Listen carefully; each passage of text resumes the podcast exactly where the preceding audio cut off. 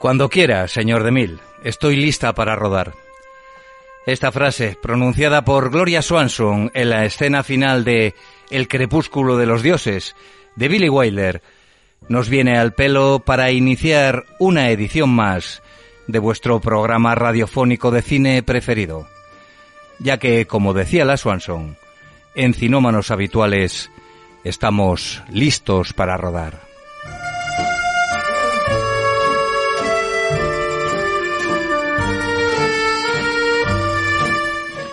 Y hoy rodaremos con actores, actrices y directores de sobra conocidos. Porque fui a ver la última de Guy Ritchie y os contaré lo que me pareció. Rafa Bravo siguió fiel a su línea macabra y acudió a ver lo que no vio, al hombre invisible. Pero ojo, trata de huir del encasillamiento y por eso trae su visión de, Bohemian Rhapsody, que de terror solo tiene la dentadura de Freddie Mercury.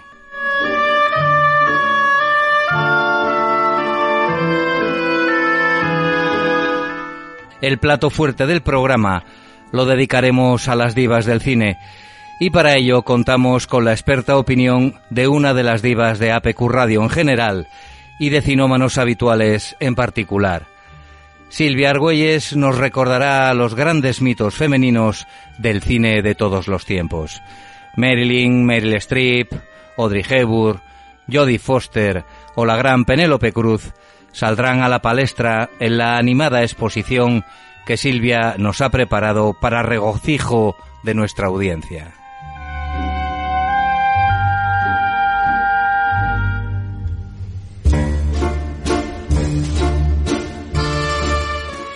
Habitualmente Cinómana es nuestra sección de estrenos y recomendaciones, en la que exponemos, como siempre, las películas que estarán en cartelera, prejuzgándolas sin haberlas visto, en base a opiniones ajenas, tal o cual nombre, o simplemente viendo el tráiler.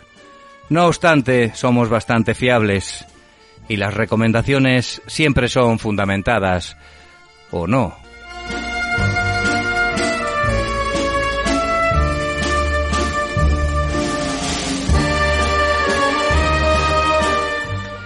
Al igual que en el último programa, el final musical estará dedicado a ese maravilloso 50% de la humanidad sin el que el mundo no existiría. Me pongo romántico porque los dos temas que hemos preparado para hoy son así, románticos porque ilustraban sonoramente dos películas que se hicieron míticas gracias a esas canciones. Hombres y mujeres por igual deben esperar al final del programa para escuchar a Celine Dion y a The Righteous Brothers.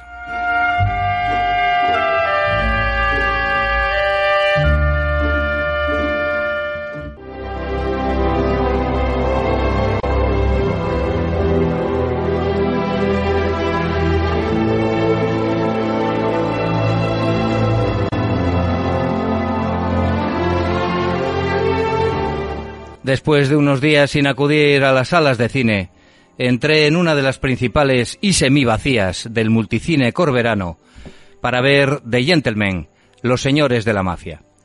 No se cansan de poner frasecitas a continuación del título original, oiga, es una especie de obsesión. Supongo que lo harán para dar más detalles de la película y así atraer a más público. En el caso del pasado miércoles os aseguro que no funcionó. Detalles aparte, sentía curiosidad por ver lo último de Guy Ritchie en su retorno a casa después de su periplo, más que irregular, por tierras norteamericanas, en las que hizo encargos terribles como la reciente Aladdin. Y claro, en la vuelta a su natal Reino Unido, tenía que volver a tocar el género que le dio fama y prestigio allá por finales de los 90 y principios del 2000 las películas de gángsters multirraciales afincadas en la pérfida Albion. Quiero que juegues conmigo, Ray. No quiero jugar. Te he dicho que juegues conmigo, Raymond. Vale. ¡Genial! Quiero que te imagines un personaje, tu jefe, Mickey Pearson. Eres demasiado listo para chantajearnos. La dulce María es mi vida. Tu opio, por otro lado, es y ha sido un destructor de mundos. No estás al día y me gustaría que estudiaras una oferta. No, estoy en venta. No puedo concretar mucho los detalles, pero nuestro protagonista es un animal hambriento. Hay un montón de pasta pululando por ahí. Nuestro antagonista estalla como un espectáculo pirotécnico. Se llama joder, pero se escribe si no y se pronuncia jeder. ¡Por favor! Vale, jeder, no me jodas. Joder. ¡Por favor! Si huele a humo es porque hay un incendio y tendrás que apagarlo rápido. Irán a hacer limpieza en casa. Y tú formas parte de esa casa. En la selva, un león solo puede sobrevivir no actuando como un rey, sino siendo el rey. Brillante.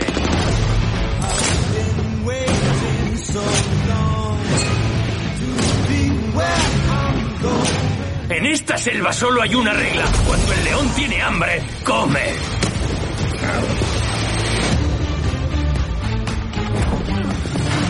Así que lo has matado. No, fue la gravedad la que lo mató.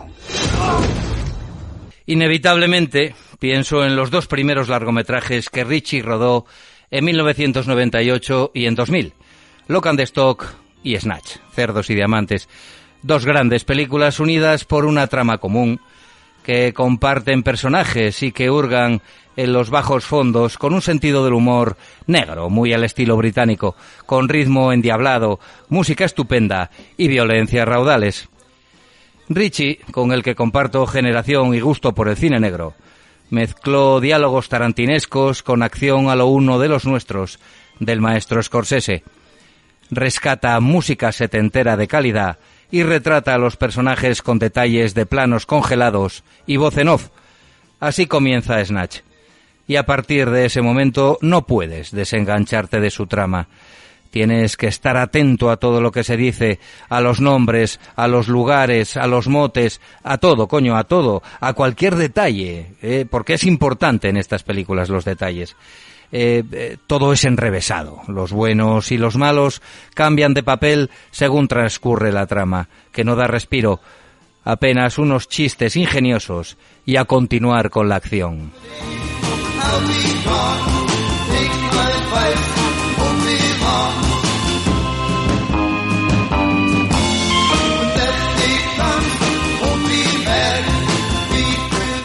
Las expectativas son pues muy altas, claro. Aunque sospecho que no llegará al nivel de Lock the Stock y Snatch, me dispongo a ver la película con la esperanza de, bueno, intentar ver algo parecido y brutalmente entretenido como las citadas. Pero no, no es eso lo que veo exactamente. The Gentleman tarda en arrancar. Es contada desde el inicio con el supuesto guion de la película, entregado por un paparazzi, muy bien interpretado por cierto por Hugh Grant, a un lugarteniente del gángster principal para negociar una cantidad de dinero a modo de chantaje. Hugh Grant va desvelando a los personajes mientras come carne de Kobe y bebe whisky de 1500 libras la botella. Como decía antes, hay que estar muy atento a la catarata de nombres y apodos que van apareciendo, porque todos tienen un papel determinado en la trama. Los acontecimientos van sucediéndose entre las conversaciones de Grant y Charlie Hannam, gags divertidos y violencia a cuentagotas.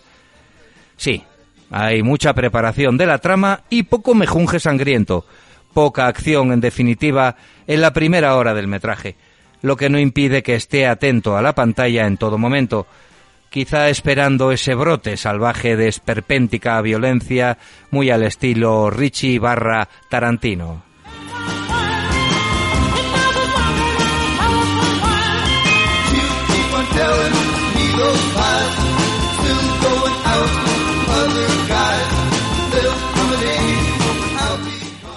La fotografía, los encuadres y los retrocesos de cámara son los habituales en este director. ¿eh? Cambian respecto a las que podemos considerar sus antecesoras las indumentarias de los elementos que desfilan por la pantalla. ¿eh? Van vestidos, vamos, que flipas. Por ejemplo, Matthew McConaughey viste de impoluto y elegantísimo tweed con distintos cuadros Príncipe de Gales. Los chandals, atención, los chandals, que lucen los chicos de Colin Farrell y él mismo son también de cuadros. Además hay gafas molonas y cochazos. En esto se diferencia a Snatch y a Lock and Stock, en las que los mafiosos y sus esbirros vestían mucho más pobremente y usaban un lenguaje sucio y grosero, el cual se echa de menos en The Gentleman. También echo de menos más disparos y muertes graciosas, ya lo digo. Pero bueno, ya nos lo advertían en el título, son los caballeros de la mafia, no gitanos, yonkis, rusos psicópatas, gordos cabrones y atracadores de medio pelo como en las dos citadas.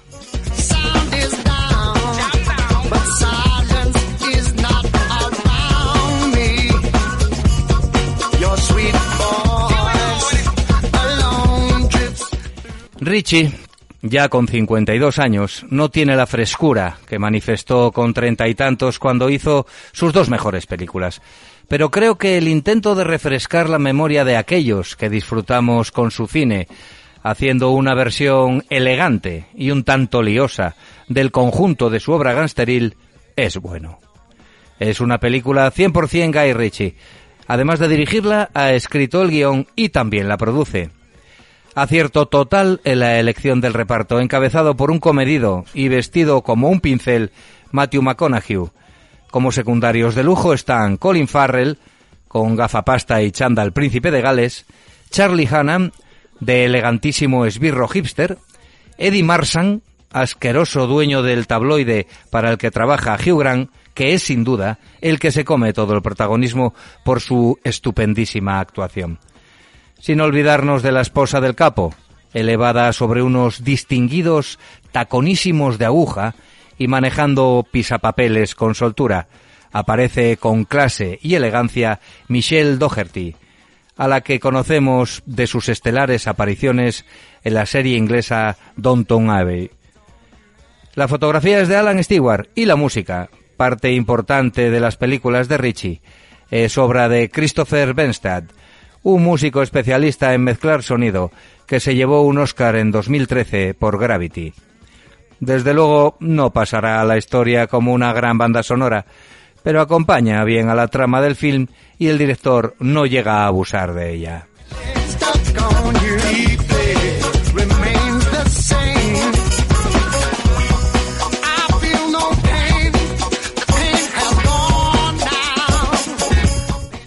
En definitiva, amigos, si gozasteis con el Richie primigenio, degustaréis este nuevo producto del subgénero, permitidme la licencia, Fish and Chips Gasters británico, que él mismo creó y que afortunadamente se niega a abandonar.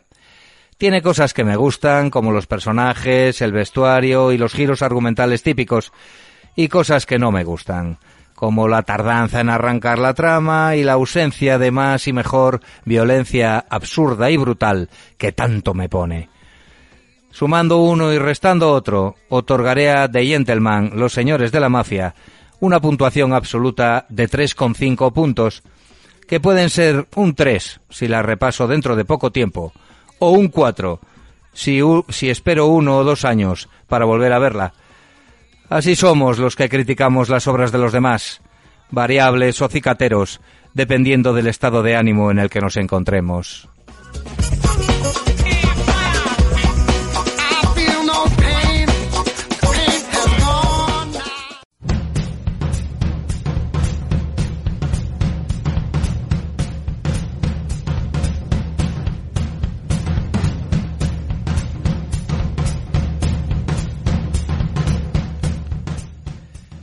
No os pongáis nerviosos, jóvenes oyentes. Rafa Bravo está aquí a mi lado y hoy nos dirá si invirtió bien su dinero al ir a ver algo que no sé si vio al final, El hombre invisible.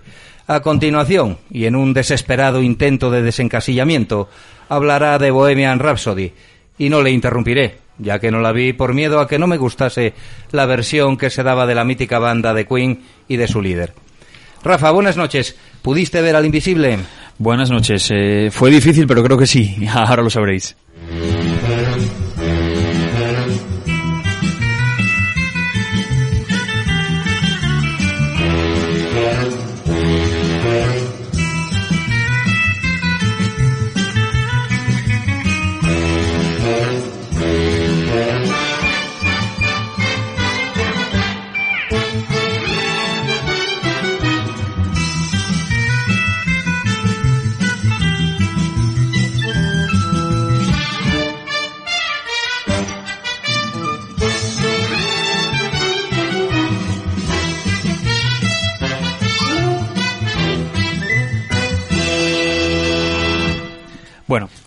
Semana más, como todos sabéis y siempre digo, hemos vuelto al templo del séptimo arte. Bueno, el cine para los despistados. Tenía claro que quería ver el título que os prometí que contaría. Y así fue. Me adentré en la sala número uno del cine de Into Asturias, bueno, parque principado que será otra vez, para disfrutar de El hombre invisible. Película dirigida por Leigh Whannell y producida por un Jameson Bloom eh, del que no me esperaba su presencia por este estilo de la película, ya que la mm, productora Blumhouse tiene otro, otro tipo de producciones para mí mejores que esta, pero bueno. Como os decía, entramos buscando un nuevo título de terror para, para nuestro repertorio, pero en mi opinión creo que lo que nos encontramos fue mucho distinto. La película empieza interesante, el drama de una mujer maltratada por su marido, un hombre rico y controlador que no deja cabo suelto, además de un científico brillante e innovador como nadie. Cansada de su vida, decide hacer un plan para escaparse de su casa, sin que su marido se entere, claramente. Una vez fuera, él la persigue como un loco hasta no poder más, y aún así ella consigue zafarse y escapar de aquel lugar oscuro como era su casa. Y bueno, después de, unos meses fuera de ahí y con un trauma impresionante, ya pensaba en, no poder hacer su vida, le llega la noticia de, que su marido se suicidó. Cosa extraña, la verdad, con el dinero que tenía. Pero bueno, cuando cree que todo estaba arreglado, cosas extrañas le empiezan a pasar y algo que ella ni nadie puede ver le iba a atormentar su vida y la de todos a su alrededor. Pero bueno, no quiero dar más detalles para dejaros en intriga y que os gastéis unos durillos en el cine, que los actores no comen viruta. Todo funciona a la perfección mientras se desarrolla en el terreno del terror psicológico y se mantiene una duda sobre la cordura de la protagonista. Elizabeth Moss, eh, que la verdad en mi opinión lo hizo bastante bien, yo creo que, que es un papel bastante a su medida. Espero que vayáis a disfrutarla si os gusta este género. En mi opinión lo recomiendo bastante para pasar un rato entretenido, pero no como película de terror como tal. Y como la vende la producción televisiva y la publicidad que todos vemos, creo que está bastante equivocados. Sí, ¿no? ¿Tú qué, qué la ves? ¿Más como un telefilm de Antena 3 de domingo por la tarde de siesta después de Bermú y baba arrollando por la comisura de los labios? Yo, en mi opinión, sí. Yo creo que ah, para esta película habría dos opciones. Podrías ver, eh, bueno, en mi opinión, tres. Puedes ver o un documental de leones, eh, Saber y Ganar, o esta película. lo que lo que puedas preferir. Pero bueno, eh, me van a matar en casa por decirlo porque a mi pareja le gustó un montón. Pero ya te digo que, en mi opinión, no puedes venderla para nada como un filme de terror, pero ni de broma, porque para nada da miedo. O sea que si sois eh, fanáticos del terror, no creo que vayáis a ver una película de terror. Y si os da miedo el terror, podéis ir a verla perfectamente porque os va a gustar seguro. Bueno, pues ya sabéis que lo que dice Rafa de terror va a misa, por lo menos aquí. Yo, yo estoy de acuerdo en que Elizabeth Moss es una muy buena actriz, además, y que sabe sufrir muy bien, tiene ese careto es. eh, tan, yo creo que tan propio para sufrir. Yo creo que cuando nació tiraron de su cara y... Pero y- ten claro una cosa, el careto que lleva lo lleva a las hora y cuarenta que dura la película más o menos, tiene una cara de amargada a la prove que, que no puede ser. No- concretamente recibe una herencia millonaria, que no lo puse ahí por no desvelar más, pero el hecho de que te den una herencia millonaria y que tengas cara de lánguida es muy complicado, pues la tiene. Igual es porque esperaba lo que le pasó al final, ¿no? Probablemente, que la, probablemente. Que la van a seguir maltratando. Lo que sí que puedo avanzar, evidentemente, es que la película da un giro inesperado hacia las tres cuartas partes de la película, no te esperas lo que va a pasar. O si eres un poco fino, sí, pero ya te digo que no tiene nada que ver con lo que te imaginas. Yo la veo como una actriz más de serie que de, de película, ¿no? Pues la verdad es que es una muy buena actriz y está fabulosa en Mad Men eh, como papel secundario que luego a, a medida que va, su- va la, la serie va avanzando va cobrando su personaje mucho más protagonismo y es verdad que es una cara la que tiene muy característica que le permite el, el hacer papeles muy currados, eh, de, muy de sufridora y, y también en el cuento de la criada está Eh, fabulosa. Ahí es donde yo la vi. Yo Mad Men no la vi todavía, pero bueno, la tengo en la carpeta de, de asuntos pendientes. Pero sí la Muy vi buena serie. la Las- tiene, tiene las- tiempillo, tiene tiempillo ya, lo bobo, ¿eh? Las dos, las dos son buenas series. Por cierto, la- El cuento de la criada, un remake de, de una serie anterior, ya bastante antiguo. Sí, sí, sí, sí. eh, que me estoy, mm, vamos, no voy a dar un año porque porque seguramente que meto la pata, pero estamos hablando del 60 o el 70, ¿eh? La, la, la serie eh, anterior, ¿no? Esta sería un remake posterior, pero está basado creo que en una novela o algo así. Y Bueno, eh, Silvia, ya nos, vaya lo que sabe Silvia de series y de todo, ¿eh? desde luego. Oye, es que me en esto si me pilláis en cosas de, de actrices y curiosidades, Sí, ya, Luego, luego vas a rajar. ya soy una mente Aquí curiosa. tenemos buen sí. Claro que plantel. sí. Que sí, que decía que luego vas a, a rajar de lo tuyo. Y aparte, un día te vamos a invitar para que hables de series, que te veo, te veo muy Me puesta. Vale, vale, vale. ¿Qué más, Rafa? Que tienes ahí un intento de desencasillamiento, ¿no es así? Sí, es que, a ver, directamente ya te digo que, quería salir del terror. Just fantasy? Caught in no escape from reality. Open your eyes, look up to the skies and see. I'm just.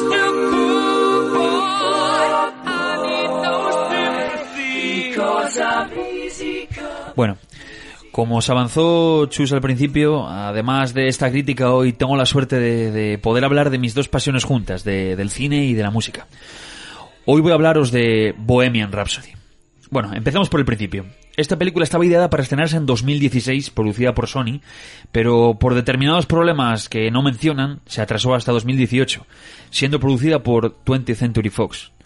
Y bueno, ganadora entre otros de cuatro Oscars, uno de ellos al mejor actor a Rami Malek como Freddie Mercury, dos Globos de Oro y dos BAFTAs. Bueno, la película cuenta la vida artística y personal de Farrokh Bulsara, más conocido para todos nosotros como Freddie Mercury.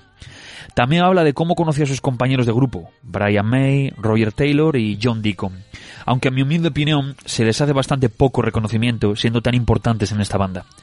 Farrokh trabaja en el aeropuerto cargando maletas, en el de Heathrow concretamente, aunque sus sueños eran muy distintos.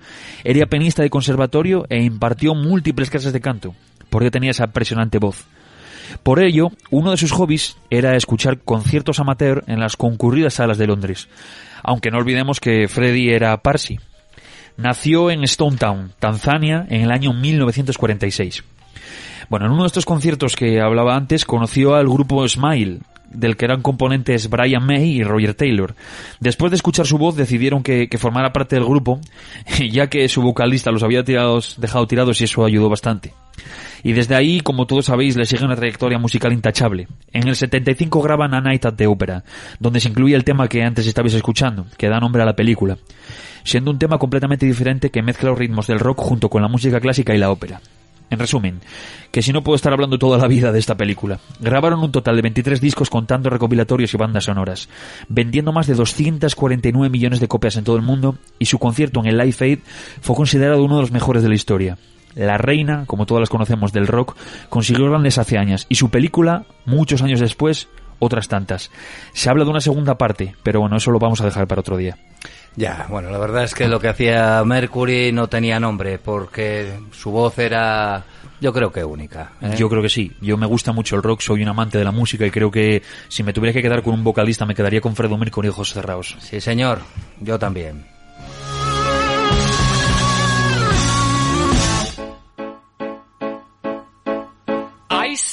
Little silhouette of a man. Scaramouche, Scaramouche, will you do the fandango? Thunderbolt and lightning, very, very frightening me. Galileo, Galileo. Bueno, Rafa, no te vayas eh, todavía porque, como dirían en las caricaturas de dibujos animados, aún hay más.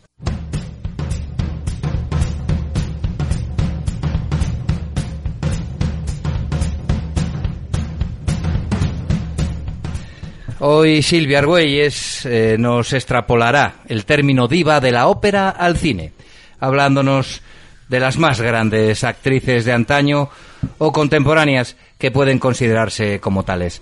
Buenas noches, Silvia. Muy buenas noches. Traes un ramillete de mujeres y de sus películas más célebres, ¿no es así? Sí, traigo mi, mi particular visión de lo que para mí eh, serían las, las divas del cine, porque ya sabemos que estamos ya en mes de, el mes de la mujer, porque ya el Día de la Mujer ya ha pasado ya directamente a ser un mes. mes.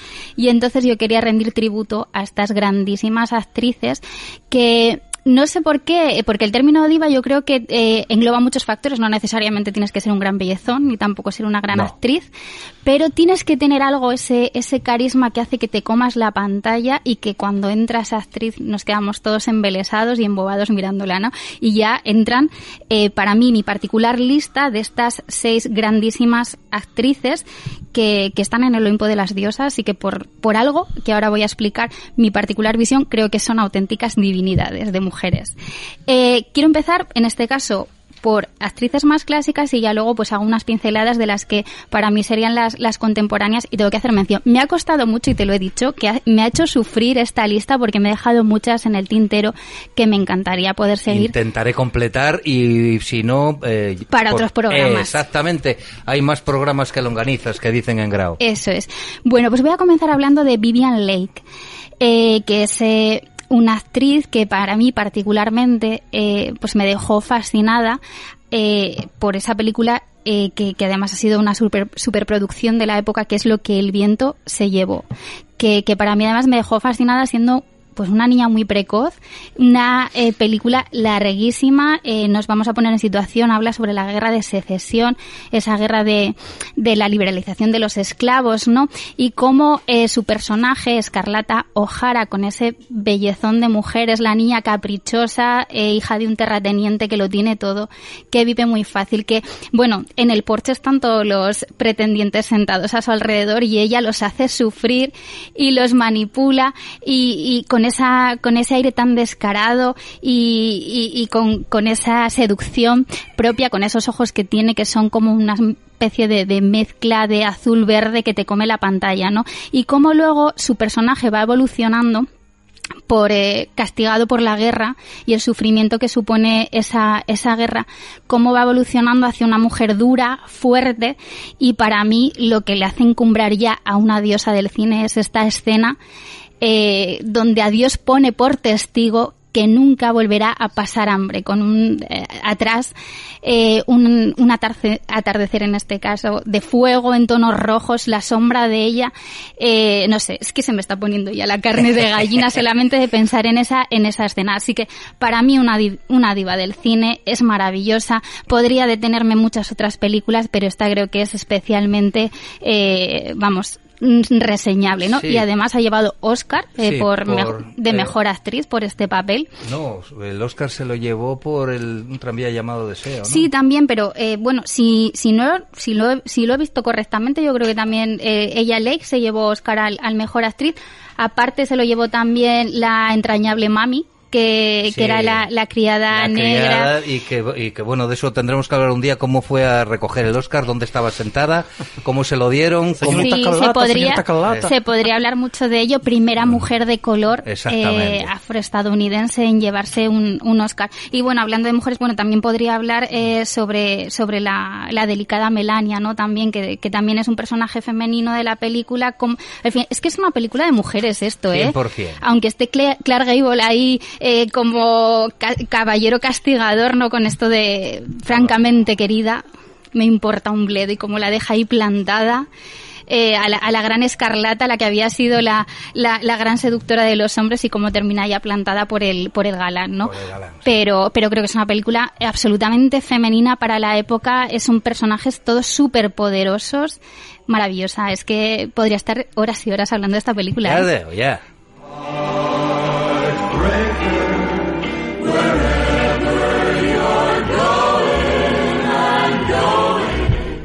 Bueno, continúo, continúo que, que yo tengo carrete para, para hablar de estas mujeres. Sé, que hay que mandarte callar.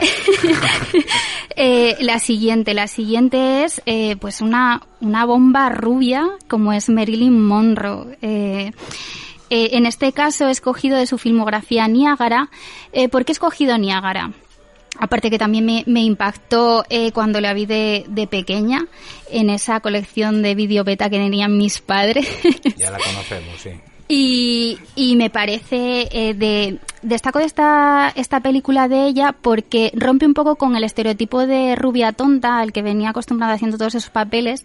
En este caso es una mujer fatal. Eh, bueno, está claro que está objetiva eh, sexualmente, ¿no? Es un eh, es un personaje muy erótico, pero un erótico de mala, de mala porque hace sufrir mucho a la pareja que tiene, lo, mata de celos y de celos realmente en, en, cierta manera el hombre tiene, tiene razón porque está eh, intentando organizar con, con el amante a ver cómo se lo quitan de en medio y a ver si desaparece, hagamos que parezca un accidente en las cataratas del Niágara. Así que, eh, bueno, está fabulosa Marilyn en esta en, en, esta, en esta película. Eh, como digo, una auténtica bomba sexual como nos tiene acostumbrados, pero en un papel creo que más profundo, eh, llena la pantalla es impresionante eh, cómo le da esa visión de, de, mala, de mujer distante, de cómo está sufriendo él y lo hace, le, hace luz de gas para que, para que él se vuelva más loco aún todavía. Así que bueno, qué decir de, de Marilyn. Si es que, si es que podría seguir dicho, también. Podríamos seguir mucho sí, sí. tiempo más, pero bueno, vamos a continuar.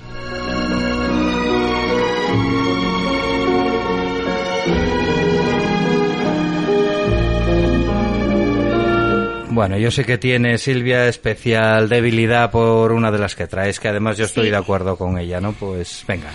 Pues mi actriz eh, predilecta de, de esta época para mí es para mí es Audrey Hepburn eh, porque bueno encarna no sé la sofisticación la elegancia una delicadeza que rompe con los estereotipos de aquella época donde todas las eh, actrices aquellas divas eran como exuberantes eh, muy explosivas con llenas de curvas y ella es totalmente todo lo contrario no entonces con una pues un rostro muy dulce y, a mí me parece que está increíble en este desayuno con diamantes que eh, paradójicamente pues como digo es una delicadeza de, de, de mujer en pantalla pero hace de mujer de, vida un poco alegre, porque ella lo que hacía era, eh, pues cada vez que iba al tocador pedir algo de dinero a los hombres con los que la acompañaban. Entonces me parece brutal la, el personaje que, que ella tiene.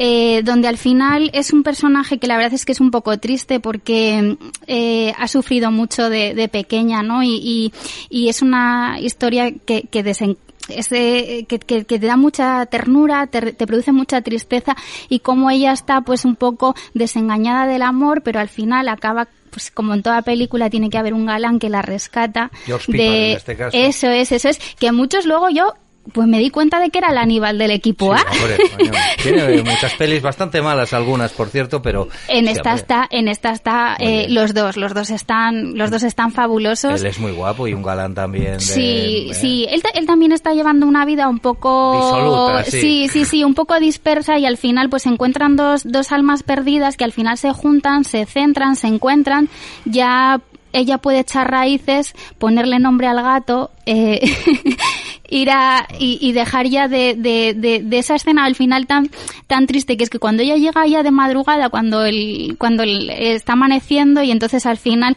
su único consuelo y lo que le da paz es ir a, a ese escapar a ese escaparate de, Tiffany's sí. a tomarse el desayuno es, viendo es, aquellos diamantes que para ella serían inalcanzables. inalcanzables. es una escena icónica del cine eso de, es sí la de Audrey Hepburn es, es, icónica esta y es icónica también su banda sonora Moon River donde ella toca en, en este caso la guitarra en el balcón donde él se queda pues prendadísimo de, de, ella y como todos, todos nos hemos quedado prendados la de ella estamos en esa escena. escuchando de fondo.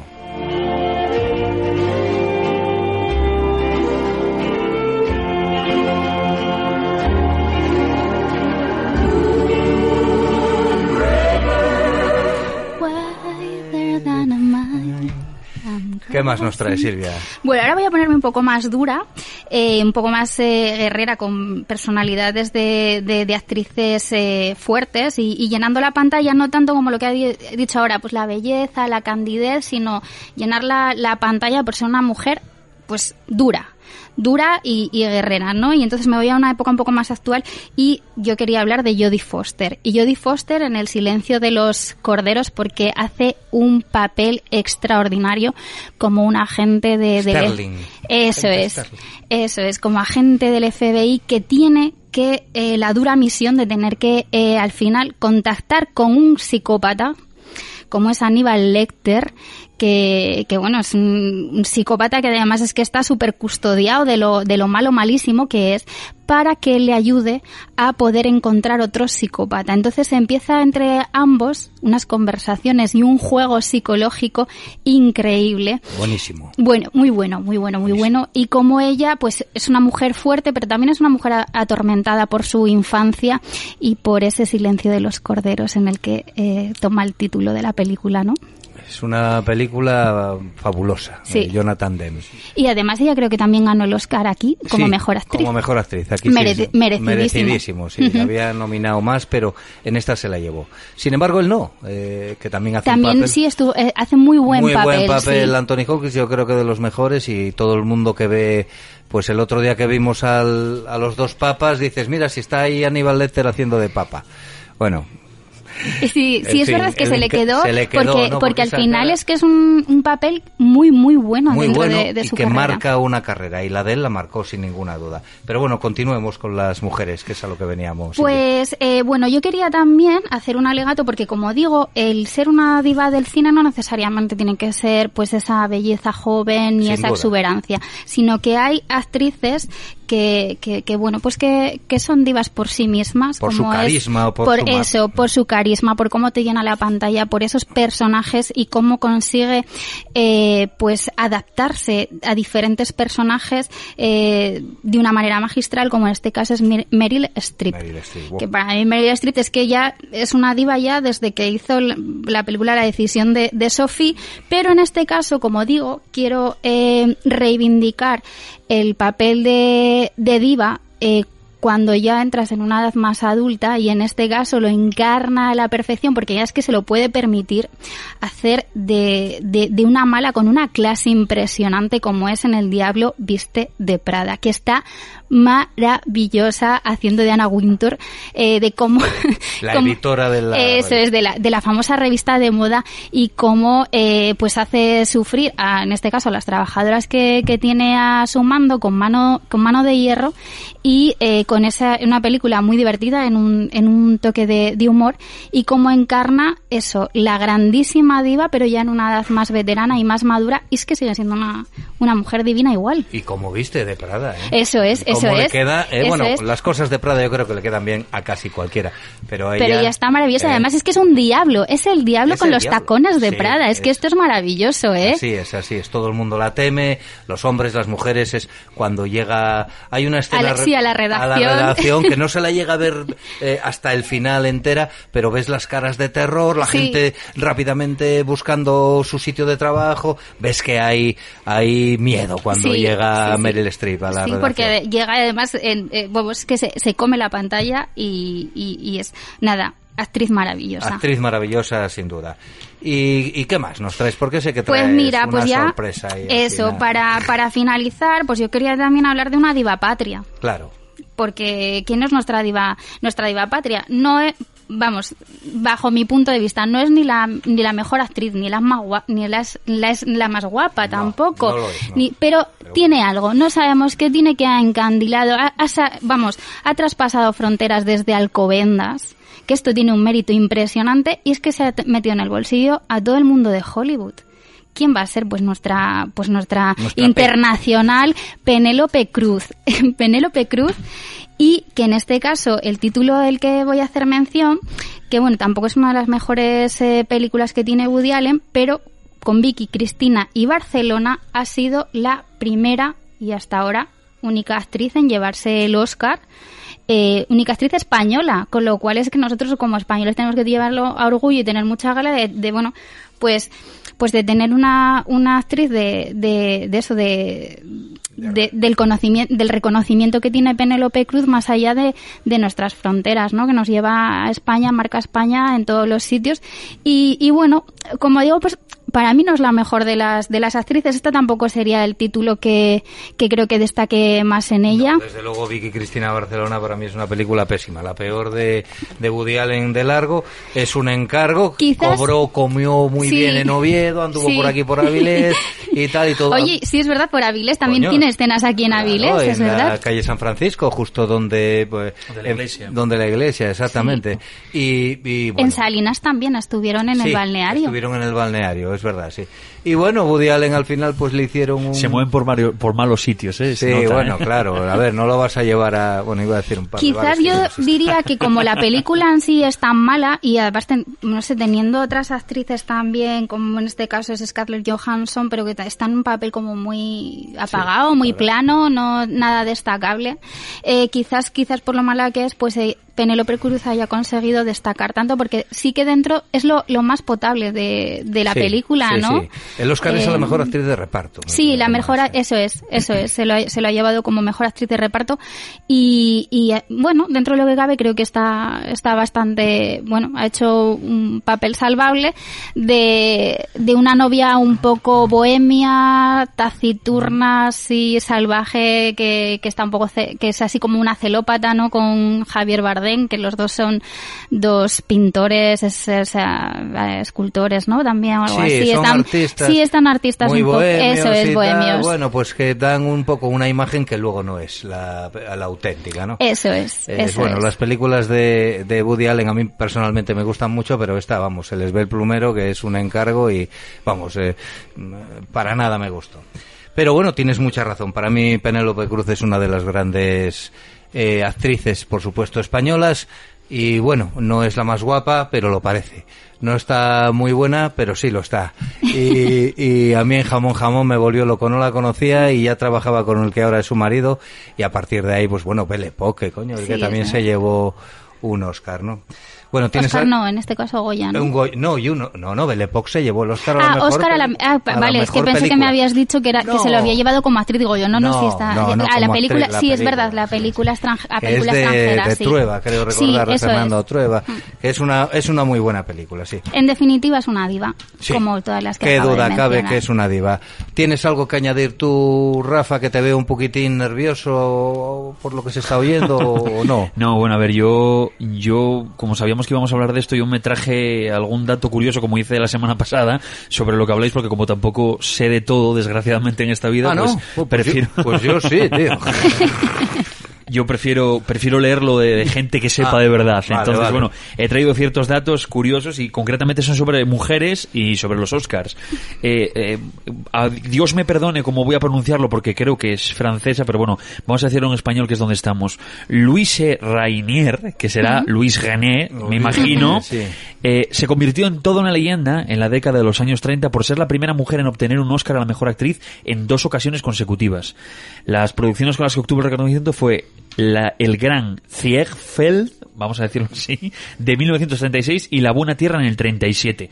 Eso es un dato que yo no conocía porque la verdad que el cine antiguo no es mi fuerte, entonces son cosas que no, no sabía. Y de la que hablabais también antes, Meryl Streep fue nominada nada más y nada menos que 21 veces, siendo la más nominada de la historia de los Oscars, por, por con 21, que vamos a hablar que lo que son la leche. Y bueno, en 2001 se limitó el tiempo de agradecimientos de los premios Oscar a un máximo de 18 segundos, ya que la gala anterior se alargó casi cuatro horas más de lo previsto. Por esto. Sin embargo, eh, cuando Julia Roberts ganó un Oscar a la mejor actriz por su interpretación en Erin Brockovich, entre risas dijo, qué demonios, como no sé si voy a volver a estar aquí arriba en toda mi vida, voy a tomar tiempo, eh, voy a tomarme el tiempo que necesite para agradecer el premio a quien a mí me dé la gana. Pero a pesar de tan buena voluntad se olvidó dar las gracias a la verdadera Erin Brockovich. Es verdad que era un, pa- un personaje... Era un personaje pa- auténtico, Sí, sí, era, era una, basado en una historia Eso real. es, sí. Y bueno, en la gala 2013, la flamante Jennifer- Jennifer Lawrence se llevó el vestido más caro de la historia de los Oscars, que yo tampoco lo sabía, que era un Dior valorado en 4 millones de dólares, que estamos, se dice pronto, pero... Cifras mareantes. La verdad es que al final muchas veces quedan ensombrecidos los papeles de la mujer por toda la pompa que se monta la- alrededor de No, no. maniquís, la... no sé. Es más, me costó encontrar datos, vamos a decir, técnicos sobre temas de películas y de actrices, porque todo se iba al tema de relaciones, o tema de vestimenta, o tema de maquillaje incluso, o las más feas, o la que se han caído en el escenario, o cosas de ese palo que evidentemente no- Machismo no... puro, que, que vamos. No vayas por ahí, que No, vamos a ponernos no, muy, muy negro, ¿eh? Muy negro, muy Eh, Bueno, el- también hablando de todo este tema, eh, la mediatización de estos premios se convirtió en un escenario perfecto para la reivindicación de, de casos. En este caso, repito, la lucha por la igualdad de la mujer. Uno de los momentos más emblemáticos fue en la gala de 2015 cuando la actriz Patricia Arquette pronunció un revelador discurso exigiendo la igualdad de derechos en el trabajo, en el Sí, salario. y sí, tal. lo recuerdo. Fue muy, muy, muy épico, como dicen ahora mismo. Y bueno, lo último que traigo es que Rachel Morrison es otro de los grandes nombres que pasan a la historia cinemato- cinematográfica y es que consiguió que por primera vez una mujer fuese candidata a mejor dirección de fotografía en 2018.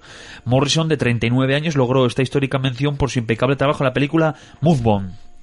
Y además, como no, tengo que incluir una petición de un amigo mío llamado Adrián, al que mando un saludo desde aquí, eh, mencionando una de sus mejores actrices, para él la más importante, que a mí también me gusta un montón, que es Alicia Vikander. No sé si la conoces. Ganó un Oscar por la mujer sueca o la chica sueca o algo así en, en el año 2016, si no me equivoco. Y lo que, por lo que seguramente igual la conoces es porque es la nueva Tomb Raider. Ah. Desbancando a Angelina Jolie. Desbancando, claro, Angelina Jolie la prove, pues ya no está para Eso es. andar descolgándose por ahí.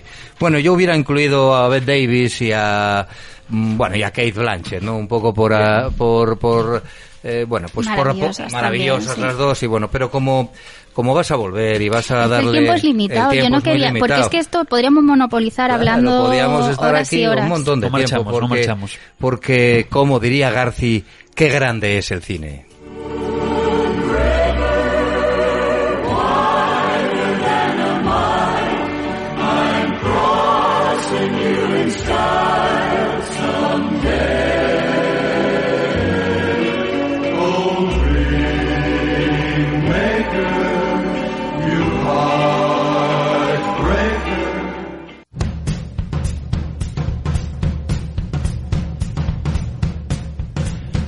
Bueno, muchas gracias a Silvia, que seguro que volverá porque, porque sabe mucho y además lo expresa muy bien.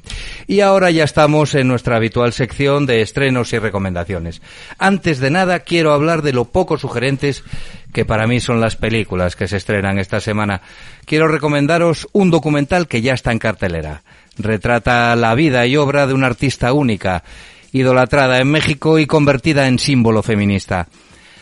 Las cejas y la corona de flores adornando el pelo de Frida Kahlo son un icono sobre el que gira el documental de producción italiana y presentado por Asia Argento titulado Frida, viva la vida. Y si queréis la recomendación semanal, os, os sugiero a Salma Hayek haciendo muy bien este papel en la película de 2002 Frida, con un glorioso Alfred Molina en el papel del amor de la Calo, el muralista Diego Rivera.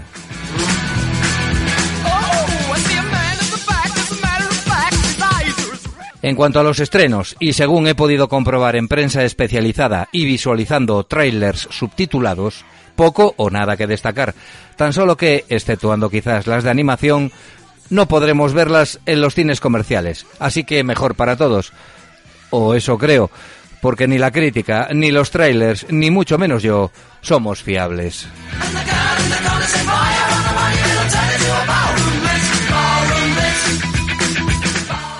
La canción de los nombres olvidados es una producción canadiense ambientada en la Segunda Guerra Mundial. Tiene un buen reparto con Cliff Owen y Tim Roth, pero debe ser aburrida y con una dirección encorsetada, que no sé muy bien lo que lle. Bueno, para aquellos que les guste la música clásica y los dramones con primorosos adolescentes violinistas. Más canadienses. Esta se titula Y llovieron pájaros. Trata de un grupo de ancianos que deciden retirarse a vivir a los bosques del país. La crítica es más benévola que con la anterior. Parece una película de segundas o terceras oportunidades, de amor maduro y de la apabullante naturaleza del Canadá. Una película honesta y sin prejuicios que ha cosechado mucho éxito en su país. Emocionante para los que sobrepasan la edad obligatoria de jubilación.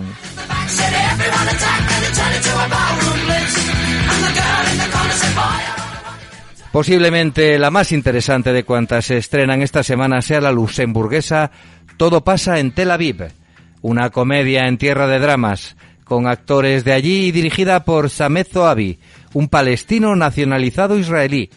Atentos a la mezcla. Producción de, de Luxemburgo. Director con doble nacionalidad judeo-palestina, contando la historia de un árabe que tiene que pasar todos los días por un control israelí para acudir a su trabajo, haciéndose pasar por el guionista de una serie de éxito israelí emitida para los dos países. Por cierto, al venir hacia aquí he visto que la ponen el día, creo, 31 en la en la Casa de la Cultura de Áviles. Os la recomiendo, ¿eh? porque, bueno, solamente por la mezcla de, de temas y de nacionalidades en un país tan tan lleno de conflictos como, como en Oriente Próximo, puede ser muy interesante. Bueno, y saltándome a la torera, las dos cintas de animación que se estrena mañana y que, os lo digo claro, me la sudan, no puedo menos que recomendaros a aquellos que tenemos la suerte de poder ver el canal TCM, Turner Classic Movies, lo sintonicéis esta semana para repasar cintas tan bellas como El ladrón de bicicletas, una de las obras cumbre del neorrealismo italiano dirigida por Vittorio De Sica. O la mítica fordiana Centauros del Desierto, pero si buscáis cine independiente del bueno, podéis volver a ver una vez más Fargo. Para mí la mejor película de los hermanos Cohen, sobre la que se han hecho además tres temporadas de la serie de igual título, también muy recomendables para aquellos que disfrutan con el universo pausado, violento y surrealista de estos singulares hermanos. she's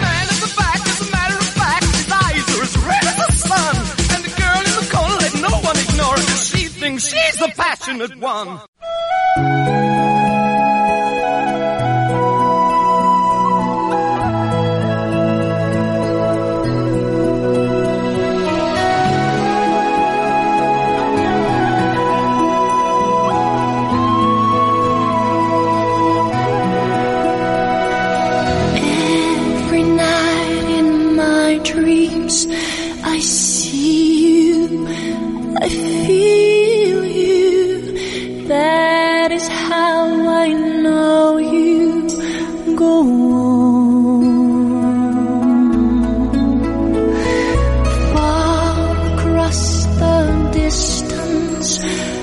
Spaces between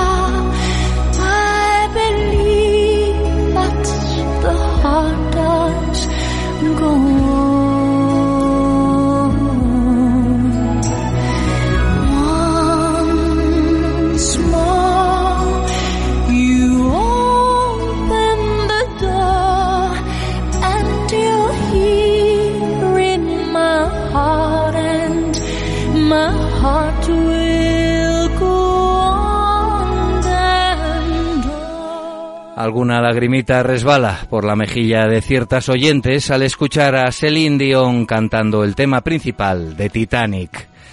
Otros, como yo, susurramos en inglés macarrónico el estribillo de la melodía desencadenada, obra de The Raideus Brothers, que sonaba mientras Patrick Swayze hacía de alfarero ayudante de Demi Moore en Ghost. Os dejo un instante para que lloréis en soledad. Loved you one true time. I hold you in my life will always go